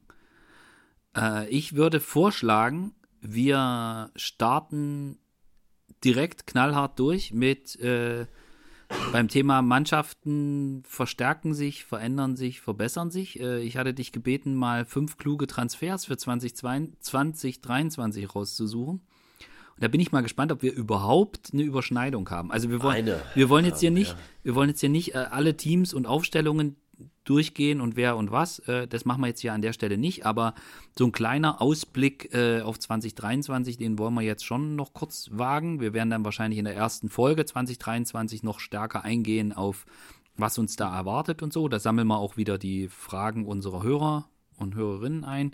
Und da können wir dann, äh, kommen sicher das ein oder andere zu Bora und was weiß ich nicht was. Das machen wir an einer anderen Stelle. Aber jetzt wollen wir schon mal so ein kleines bisschen aus 22 zu 23 hinfädeln. Und deswegen, sag mal, fang, fang du mal mit deinem ersten, oder kluge, fünf kluge Transfers, Nummer eins von Fabian, bitte ab. Ja, ich habe die jetzt gar nicht, äh, gar nicht in 1, 2, 3, 4, 5. Nee, ich auch nicht. Äh, genau. Ähm, Carapaz von Ineos zu Education First. Mhm. Ähm, ich glaube, für IF ist das äh, genau der richtige Mann. Der ist, ähm, das, äh, ich, ich finde ihn ja sowieso ein geiler Fahrer. Ne? Also wie der fährt, äh, immer angriffslustig und äh, äh, passt ja eigentlich nicht ganz so zu Ineos, ne? Weil äh, Ineos ist ja eher das Team immer gewesen, was, äh, was abwartet und alles ausrechnet und so. Und äh, er ist ja schon auch so wie er Olympiasieger geworden ist, ne? Einfach immer drauf und Ja. äh, probieren bis zum geht nicht mehr. Und äh, ich glaube, für IF ist es genau der richtige Fahrer. Der braucht nicht immer ein komplettes Team. Der kann auch mal äh, Alleine, alleine, ja. was gewinnen. Und deswegen war das, glaube ich, von IF ein ganz, ganz äh, kluger Schachzug. Ja. Und ähm, ja, Und, den würde ich mal sagen. und er, äh, ich meine, Rigo wird auch nicht jünger. Genau. Und du hast halt einen Fahrer, der auch für die Mannschaft stehen kann. Und, und eine sichere Bank, auch was Punkte anbetrifft, darf man auch nicht vergessen. Ja, also n- bei drei Jahren. Und, und Rigo, ich weiß jetzt nicht, wie die, wie die, ich, aber ich glaube, die verstehen sich beide ganz gut, äh, Carapaz und, und Rigo. Rigo ist, ist ja auf jeden Fall immer einer, der äh, Spaß in das Team bringt, ne? Und Genau. immer, immer, äh, also äh, die sind immer motiviert, wenn der dabei ist, ob der gewinnt oder nicht. Ähm, ja, Das ist ein fröhlicher Mensch und eben, das könnte eine ganz gute Kombo werden, ne? ja, also ich, ich den habe ich jetzt, ich habe diesen Transfer nicht auf meine Liste genommen, habe ihn aber bei dir ganz fest erwartet. Schön. Ähm, Ja, und äh, ja. nee, sag, ich wollte dich nicht abwürgen. Ja, und äh, also EF hat noch einen zweiten, Mikkel Fröhlich, haben auch eine Reh haben sie genommen von, von Quickstep. Äh, f- auch ein, ähm, ein guter Schachzug. Ich meine, sie brauchen jetzt äh, gerade für die Klassiker äh, mal wieder einen Fahrer und ich glaube, der äh, kann da seine, seine Chance auch bekommen bei IF. Ja, Also die beiden habe ich quasi zu, zusammengenommen. Dann habe ich so. äh, Sören Krau Andersen, ist von DSM mhm. weg zu äh, Alpecin König. Ähm, ja, ist ja jetzt in den letzten zwei Jahren ging, ging nicht mehr viel zusammen, ne, bei Sören Krau. ja, Und ähm, er ist ein toller Fahrer, ein toller Typ, ähm, aber ich glaube, äh, er hat sich einfach nicht mehr wohlgefühlt dort. Und äh, bei Alpecin ähm, kann ich mir jetzt schon vorstellen, dass er da nochmal die zweite Luft kriegt und, äh, und da auch super Unterstützung bekommt in den Rennen und ähm, ich meine, er hat Van der Poel dabei, klar, aber er wird, wird auch äh, ab und zu seine Chancen dort bekommen und äh, da haben sie sich auf jeden Fall verstärkt mit ihm. ja. Also da bei dem Team bin ich, also ich habe auch diesen Transfer nicht bei mir äh, draufgeschrieben, ähm, aber einen anderen und da bin ich tatsächlich gespannt, wie sie sich aufstellen und wie sie sortieren. Und zwar habe ich von ähm, Alpecin de Koning aufgeschrieben die Verpflichtung von Quinten Hermanns, der ja, Ja, äh, ja. bei dem man, also klar, es geht jetzt eher in Richtung Ardennen ja, bei ihm, äh, deswegen ergänzt er das gut, aber ich weiß, dass man auch bei DSM, bei Sören, bei dem einen oder anderen Ardennenrennen der Meinung war, er kann da sehr, sehr viel erreichen. Und ich glaube, dass in dieser Konstellation und in dieser Kombination ist das Team mit mehreren Kapitänen jetzt deutlich stärker. Und vor allen Dingen können sie auch mal abpuffern. Also Mathieu kann dann auch mal pokern. Also wir haben das ja dieses Jahr Ja. häufig gesehen. Da musste Mathieu das einfach komplett selber regeln. Und äh, dann, dann wird es schwierig. Klar, er hat es bei den Rennen, wo am Ende, Ja, am Ende nur die Power. der Stärkste genau, sein, ne? Das und, genau, und bei ja. den Rennen, wo am Ende das auch entscheidend ist, sowas wie eine Flandern-Rundfahrt, ja, da ist halt, die ist, das Rennen ist halt so schwer, da gewinnst du ni- nicht mit einem taktischen Kniff einfach mal so. Und aber in vielen anderen Rennen muss Mathieu das selber regeln. Und das ist, äh, da sind sie deutlich breiter aufgestellt. Insofern hatte ich jetzt, äh, um das da jetzt anzudocken, war einer meiner äh, Transfers, die ich aufgeschrieben habe, äh, nicht Sören, sondern Quinten Hermanns, passt aber komplett, komplett in die, in, in, in das oder zu dem, was du gesagt hast, jetzt auch mit Sören, der unbedingt auch für den Kopf eine Veränderung brauchte. Äh, Und äh, da gar nicht, sich gar nicht mehr wohlgefühlt hat und einfach weg musste jetzt. Und äh, bin, bin auch, also ich bin bei Sören tatsächlich gespannt, wie gut passt er in die Mannschaft. Und äh, wie teilen sie sich dann die Rollen auf? Und das meine ich gar nicht irgendwie, oh Gott, das kann nicht funktionieren. Ich kann mir vorstellen, dass das, dass das sehr gut funktionieren kann. Äh, ist aber einer der Punkte, wo ich sage, okay, puh, mal gucken, wie das dann nächstes Jahr aussieht. Ja. Ja, ich, ich glaube, dass Van der Poel da, der, äh, wenn der in Topform ist, gibt es ja, keine, Ja. Äh, gar keine Diskussion. Ne? Also Ja. das, ist, das ist ganz klar. Aber ähm, ja, bei ihm, äh, ja, weil er eben so, so, so untergegangen ist jetzt in den letzten zwei Jahren bei DSM, ähm, Mhm. Ja. wünsche ich mir einfach für ihn, dass er da Ja. mal frische Luft kriegt. Ja.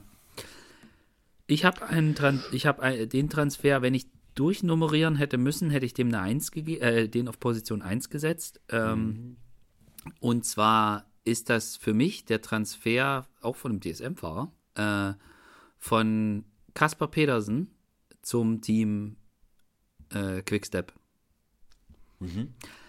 Und das finde ich ist ein auf so vielen Ebenen interessanter, interessanter Tran Transfer, weil sie halt einen, also man würde jetzt nicht, also zwar sehr früh im Jahr klar, und sie, sie haben halt die Verpflichtung ist halt auch, er wird jetzt äh, Stück für Stück wird er jetzt in die Rolle des, also er wird der neue Morkov.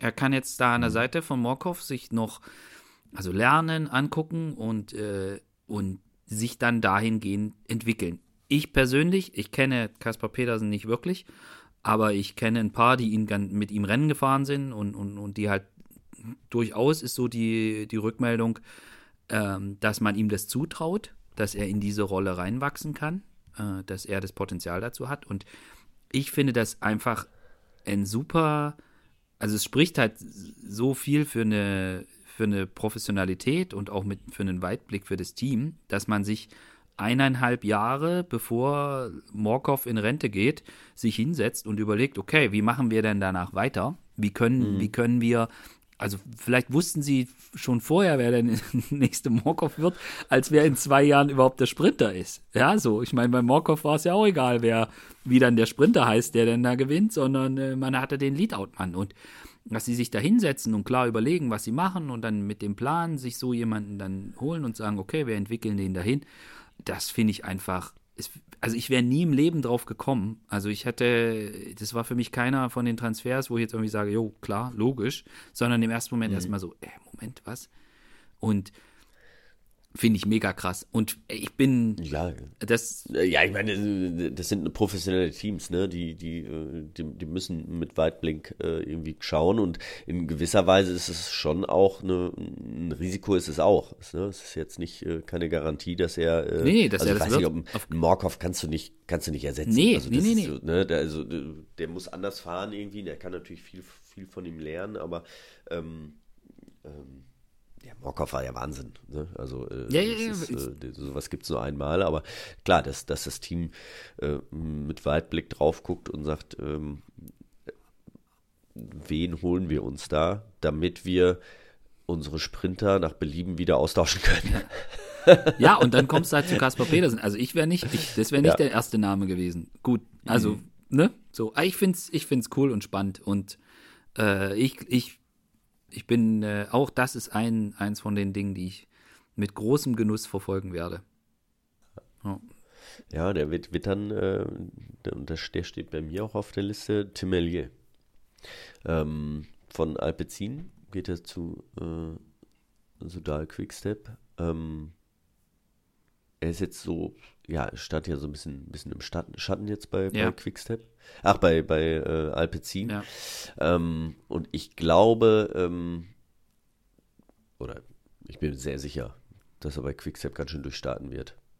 Weil das hat bisher jeder Sprinter und ähm, der hat gezeigt, was er, was er drauf hat und ähm, äh, der wird einige Rennen nächstes Jahr gewinnen. Okay. Ich bin gespannt.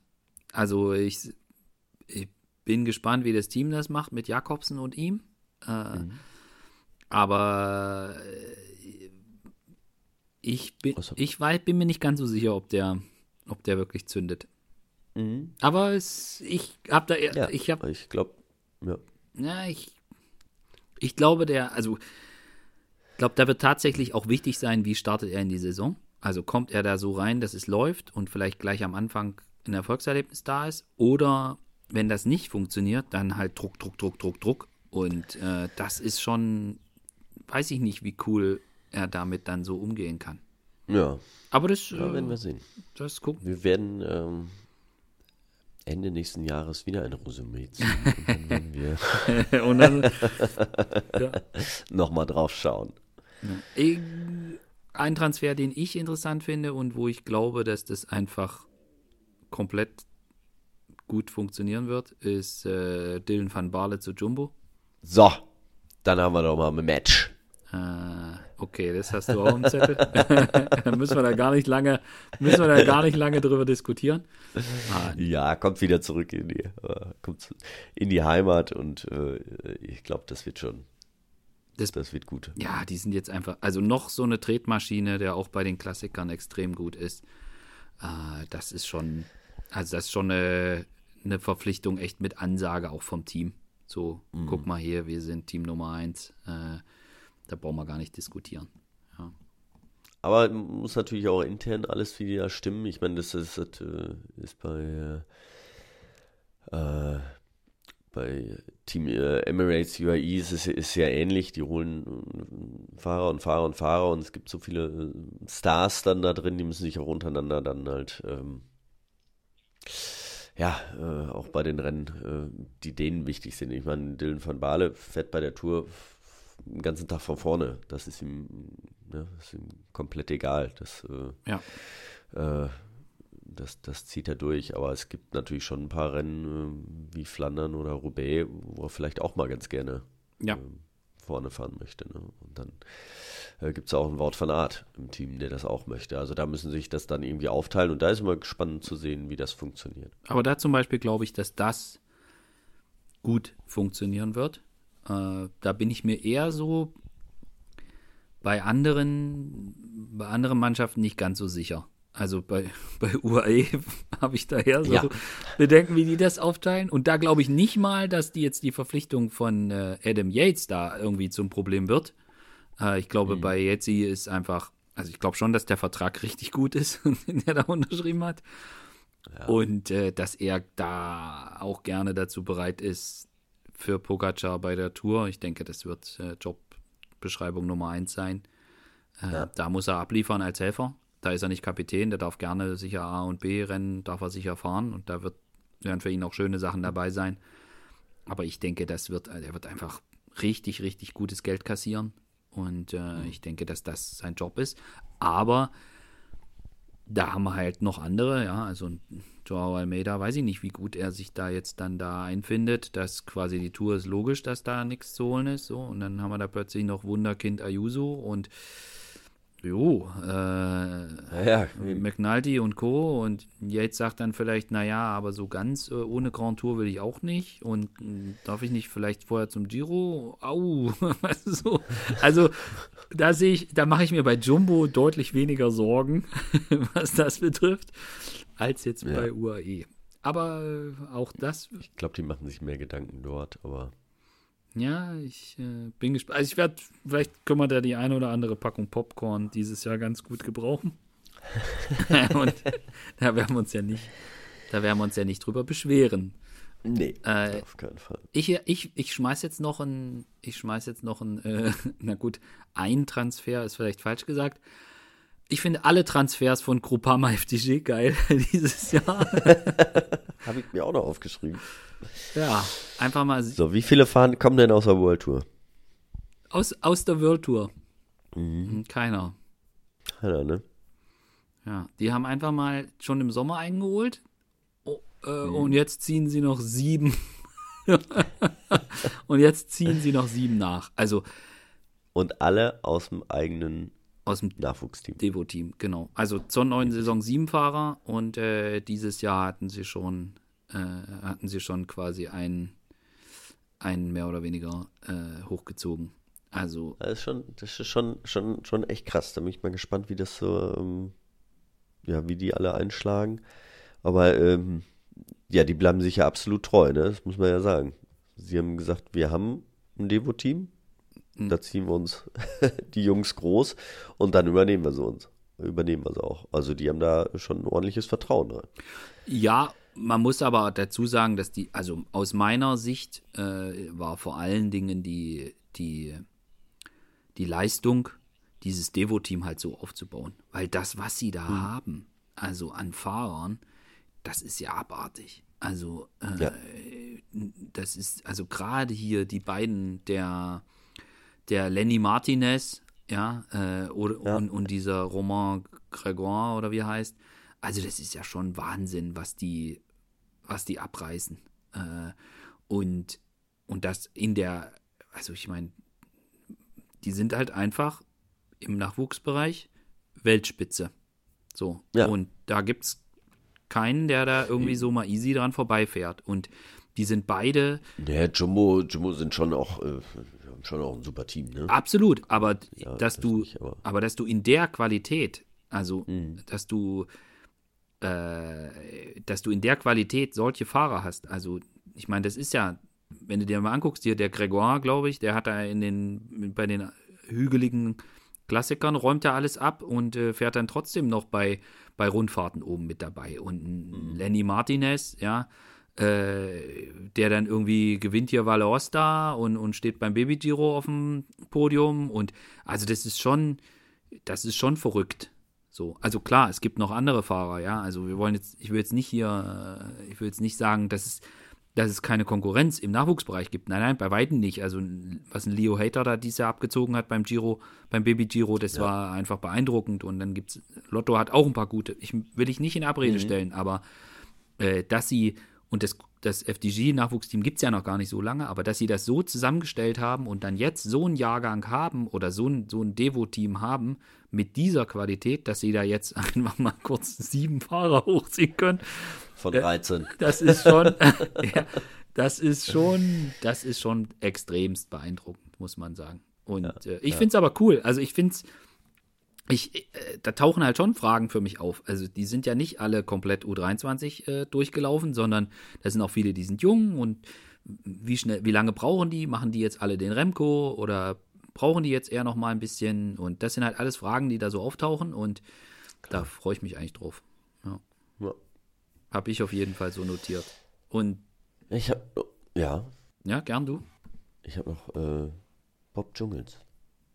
Also sehr zu Bora. Ja, du kennst ja Bob. Mhm. Schlägt er ein? Ich, ich, ich, ich wünsche es ihm. Mhm. Ähm, also er ist einmal, ich sage mal einmal, ist, wenn, wenn er so weiterfährt und er ist ja dieses Jahr, also bei der Tour ist er grandios mal wieder zurückgekommen, hatte ja echt lange Probleme da mit seinen, mit den Venen, ähm, ja. mit der Arterien in den Beinen, ja. Operation, hinter sich gehabt und ist jetzt wirklich beeindruckend da wieder zurückgekommen. Ähm, und ähm, er ist ein Fahrer, wenn er zur alten Stärke zurückfindet, der natürlich äh, Bora extrem zu Bora ganz gut passt, so ja. Ne, muss man sagen. Er kann bei den Klassikern äh, gut fahren, denn da, da, brauchen sie auch ein bisschen Unterstützung und auch bei den Grand Tours ja. ähm, kann er sehr gut unterstützen. Und ähm, es hängt so ein bisschen drauf, äh, davon ab, wie er, wie er wieder jetzt zurückkommt oder wie er jetzt weiterfährt. Ähm, dass er es immer noch drauf hat, hat er jetzt bewiesen dass er auch wieder zurückkommt. Wenn die, Etappe, die er gewonnen hat bei der Tour, das war schon wirklich äh, absolut auf Stärke. Ähm, das, war, das war Wahnsinn. Ähm, da komme ich auch nochmal, können wir kurz zu Simoni auch kommen.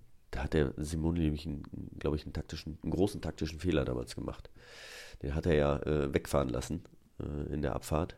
Ähm, und ich glaube, da hätte Simoni sich noch ein paar Punkte holen können, als äh, Jumels da weggefahren ist. Aber gut, da ich bin da nicht drin und ich weiß nicht, wie seine Beine waren. Nur mal so. Mhm. Aber nee, äh, de deswegen glaube ich, äh, kann das ein guter Schachzug mhm. von Bora gewesen sein. Ja, ja also ich, es sieht ja so aus, äh, als sei er, sei er wieder äh, fit und auf dem Weg und von daher denke ich auch, äh, aber man muss schon einigermaßen fit sein, um, um so eine Tour Denke ich auch. Ja. Und, das, und das, das Thema. Nur man muss es natürlich auch, äh, ja, in der äh, Konstanz, man muss es jetzt, äh, er muss es jetzt öfter wieder abrufen können. Ja. Sowas. Nee, bin ich bei dir. Ich habe noch, also ich habe, um, zum Abschluss würde ich noch äh, von meiner Seite nochmal zwei Transfers in den Ring werfen, ohne da jetzt ganz tief reinzugehen.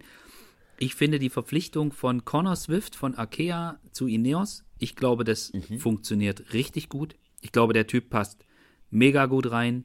Ich glaube, dass der, dass der eine sehr wichtige Rolle, nicht, nicht als Kapitän, Leader, was auch immer, aber ich glaube, der äh, als, als, Fahr als extrem verlässlicher Fahrer, der extrem stark ist. Ich möchte jetzt nicht sagen, dass er direkt die Dylan van Baarle ersetzen kann, aber ich mhm. glaube, dass das jemand ist, der extremes Potenzial hat, hat er auch schon ein paar Mal gezeigt, ja. Äh, ich meine, Trobro Leon gewinnt es jetzt auch nicht einfach so.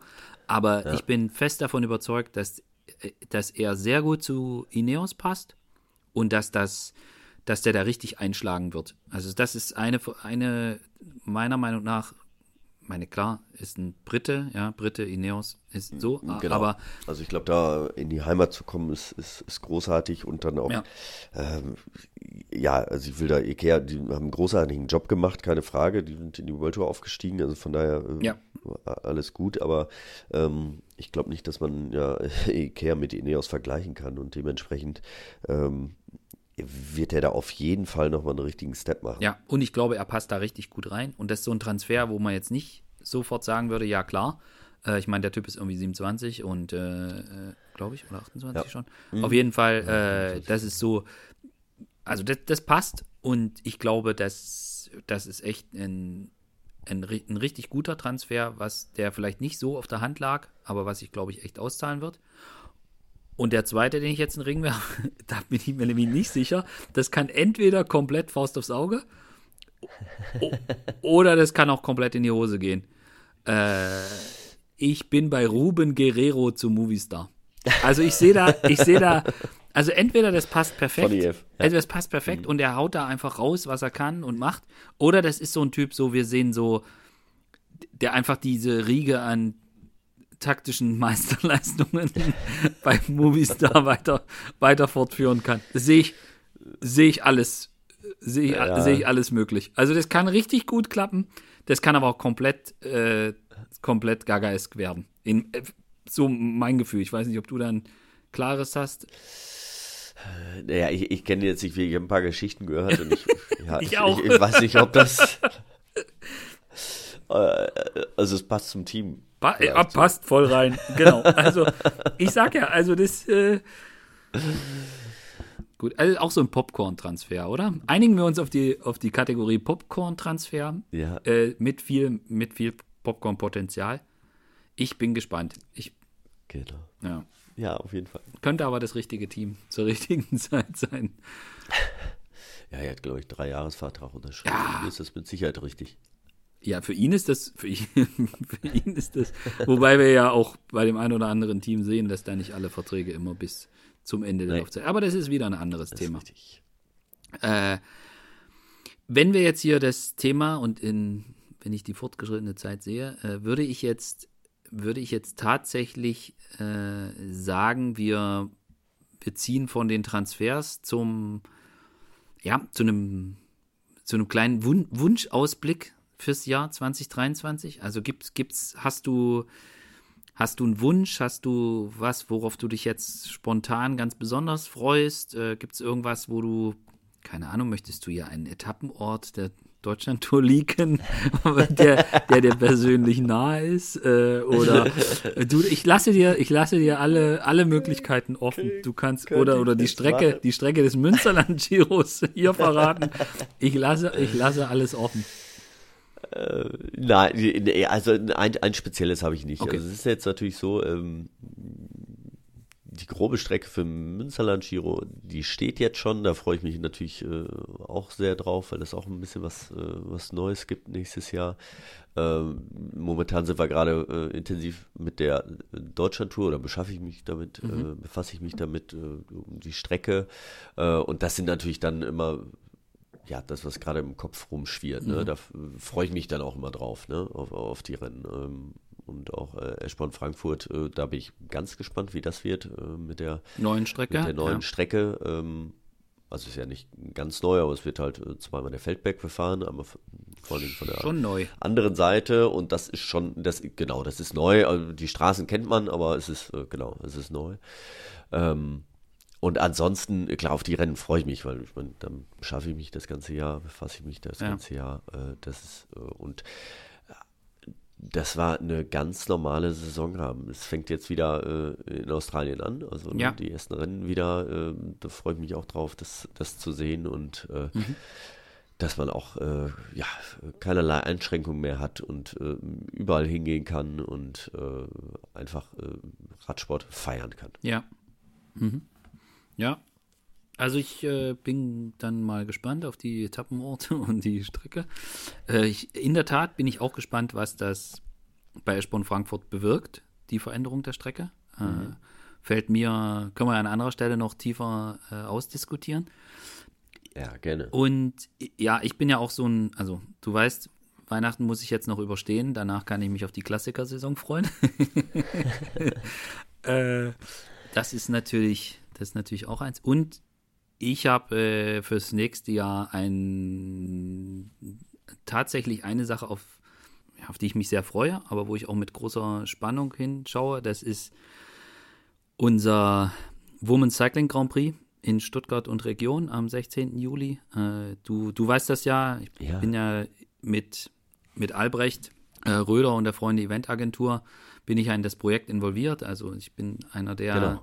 Derjenigen, die das mit initiiert haben. Also an dem Schreibtisch, wo ich hier gerade sitze, habe ich da mit, Albrecht vor einem Jahr, haben wir zusammengesessen und haben die Idee quasi geboren und haben da äh, drüber diskutiert und überlegt und wie könnte man das machen und äh, die einfach den Aufschwung hier in Stuttgart, was Radrennen betrifft, jetzt mit hier Deutschland Tour und Deutsche Meisterschaft, äh, das einfach zu nutzen und fortzuführen und in welche Richtung kann es gehen und ja, wir haben uns dann dazu entschieden, äh, das, das zu versuchen, da ein UCI-Frauenrennen an den Start zu bringen. Und für mich natürlich, mein, da bist du, hast du viel, viel, viel, viel, viel, viel mehr Ahnung als ich, einfach über die Sachen, die du machst. Aber für mich waren da extrem viele Sachen neu dran. Äh, und ich habe da dieses Jahr extrem viel gelernt. Und zwar jetzt auch äh, waren jetzt einfach viele Punkte, auch die mir gar nicht klar sind. Also klar, so ich meine, der Anmeldeprozess bei der UCI für so ein Rennen, das ist noch das Geringste, aber die ganzen, das Konzeptionelle, was da dran hängt, äh, das Ganze, wie setzt man da eine Struktur auf, wie kann, was ist da, was ist da überhaupt möglich, an welche Sachen muss man denken und da waren so viele, so viele Themen, die jetzt auch für mich neu waren, auch wenn ich da sehr, also ist nur ein kleiner Teil, wo, wo ich involviert bin. Also beim Albrecht und seinen Kollegen liegt da viel mehr äh, Arbeit auf dem Tisch und haben da auch ganz andere Expertise. Aber das war für mich super krass zu lernen. Und ich freue mich jetzt extrem drauf. Also seit äh, dieser Woche ist es ja offiziell. Ähm, Lisa Brennauer, ne? Macht die sportliche Leitung. Genau, das ist halt einfach Gold. Also muss ich ganz Wunderbar. ehrlich sagen. Also, ja. dass wir, dass wir die Lisa haben, es ist ja jetzt ein paar Tage, dass, das, äh, dass wir jetzt auch schon mit ihr zusammengearbeitet haben und einfach mega. Also, dass sie auch den Job so, so annimmt, sich voll einbringt, weil viele Sachen haben wir einfach auch zu wenig Ahnung. Also eine Streckengestaltung, da, ich meine, das brauche ich dir nicht zu sagen, da hat Albrecht einen schwarzen Gürtel drin, aber für ein Frauenrennen sowas aufzustellen, ist halt schon nochmal was anderes, wenn du nicht die Erfahrung im Frauenbereich hast. Hm, auf jeden und, Fall. Ja. Und da ist Lisa einfach mega. Also was sie da, was sie da auch an, an Erfahrung und so reinbringt, ist mit ihr einfach super angenehm, da auch zu arbeiten. Und sie interpretiert die Rolle die sie da hatten, vielleicht auch ein Stück weit so wie du deine Rolle, die du jetzt auch für die Rennen, für die du arbeitest, interpretierst. Ja, also das ist halt nicht nur, ich fahre dann da beim Event und gucke da oben aus dem Dach raus, äh, sondern dass man, dass man da tatsächlich sich voll einbringen kann. Und, äh, ja. und ich meine, das weißt du ja, weißt du ja selbst. Ich meine, das sind halt Themen, wir haben vorhin drüber gesprochen, so Mannschaften zu rennen und so weiter. Das sind halt alles Themen, die auf den ersten Blick sieht das alles easy aus, aber wenn man da tiefer einsteigt, äh, dann tauchen da schon, tauchen da schon Themen mhm. auf. Und jetzt steht das alles, die Resonanz auf die, ja, auf die ja, Veröffentlichung äh, ist, war super gut, äh, muss man auch sagen. Und äh, wie viele Teams sich gemeldet haben, die fahren wollen. Also waren jetzt an vielen Stellen, war es harte Arbeit, ja, auch so äh, braucht man niemandem erzählen. Sponsoren zu gewinnen für, für Events ist nirgendwo einfach, glaube ich. Äh, gehört aber dazu. Und äh, wenn etwas neu ist, muss man Menschen überzeugen. Das ist, gehört halt auch dazu. Aber es steht jetzt alles und äh, jetzt auch so die erste, also ich habe ich habe gestern zu Albrecht, gestern Abend noch zu Albrecht gesagt, dass ich super happy bin, wie das ist und irgendwie, dass auch so ein, dass ich so ein, so diesen Impuls und dieses Positive so kurz vor Weihnachten war irgendwie auch das, was man so, was ich ganz gut vertragen konnte, wenn du weißt, was ich meine. so. ja. Und ich bin, ey, ich bin super gespannt, wie das dann, wie das dann wird, ja. Heißt natürlich für mich auch, ich fahre nicht zur Tour an dem, an dem Datum, aber das nehme ich gerne in Kauf. Und ich hoffe, dass so viele Menschen wie möglich dann auch kommen. Also wenn die Strecke, da kann ich jetzt noch nichts zu sagen, aber wenn die Strecke so durchgeht, wie wir uns das wünschen, dann wird es wird das einfach mega hier in Stuttgart. Ja. ja. Schön. Insofern. Ja, aber ich habe die Pressemitteilung äh, auch gelesen und äh, auch in dem, was sie gesagt hat, so ähm, habe ich mich schon selbst auch äh, wiedergefunden, so äh, ja. 2017.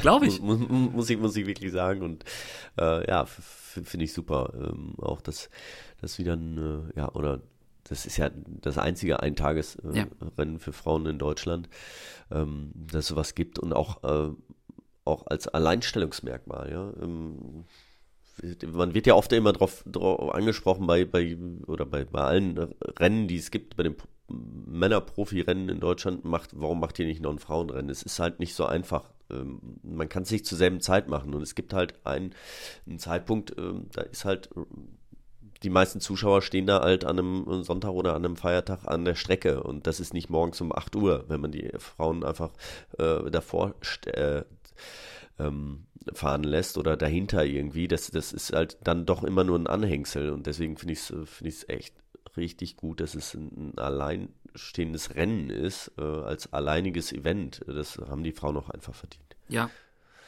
Wir sehen es auch als großen Vorteil an und dass wir, dass man da auch ja, selbst bei so Themen, dass du in irgendwie in eine Konkurrenzsituation kommst. Nee, kommst du nicht. Und du kannst das Rennen so gestalten, mhm. wie du willst. Du musst jetzt nicht gucken, oh, Teile des Männerparcours und wie können wir das und so weiter, sondern du kannst es, du kannst es so angehen, wie man glaubt, dass es das Beste dafür ist. Und, äh, und das in der Kombination natürlich mit dem, mit dem Brezel Race, also mit dem Jedermann-Event, äh, was vorher da ist, hast du mhm. natürlich. Mhm hast du natürlich jetzt äh, Punkte, wo man gucken muss, dass es irgendwie zusammenpasst. Aber du bist halt von der ganz, vom ganzen Ansätzen her, wer kommt wann ins Ziel, wie kannst du das gestalten, dass es möglicherweise gut zusammenpasst. Auch äh, bist du unabhängig. Du kannst, äh, wir konnten jetzt uns auch mehr oder weniger konnte man wünschen bei der UCI, äh, wann das stattfinden soll. Wir haben mit den Teams gesprochen, wir haben die Virtual Teams angeschrieben, haben gesagt, wir haben da was vor, wir wollen da was aufziehen. Äh, was denkt ihr denn? Haben so Vorschläge gemacht.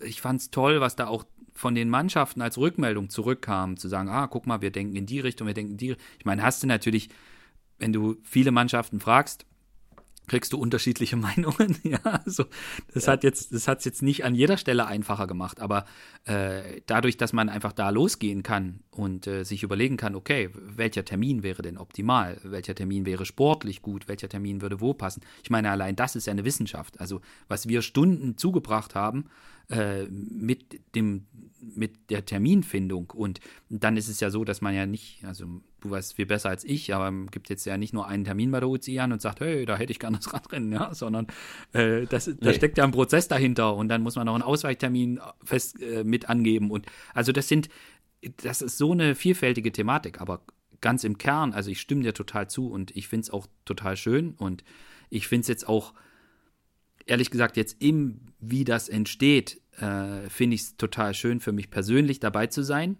äh, das miterleben zu können und ich finde es total schön, wenn man von rechts oder von links so einen Einfluss kriegt oder einen Einwurf kriegt und, und auch eine Hilfe angeboten kriegt und sagt, ja, denk doch mal in die Richtung und man könnte das so und so. Und äh, das ist eigentlich das, was ich, was ich in diesem ganzen Prozessding so cool finde. Und einfach was Alleinstehendes zu haben, dass da nur die Frauen sind, äh, dass man vielleicht idealerweise hinterher noch das Finale der Männer Tour de France Etappe gemeinsam äh, bei einem Fest äh, angucken kann hier äh, in, ja. Stuttgart, das ist, das kommt dann sicher noch oben drauf, aber dass man das klar so macht und klar so durchzieht, das wirklich konsequent Frauenrennen, ja, und es gibt auch nur das Frauenrennen und also zusätzlich zum Hobbysport-Event gibt es nur das Frauenrennen, nichts anderes und wir machen das genau aus dem Grund.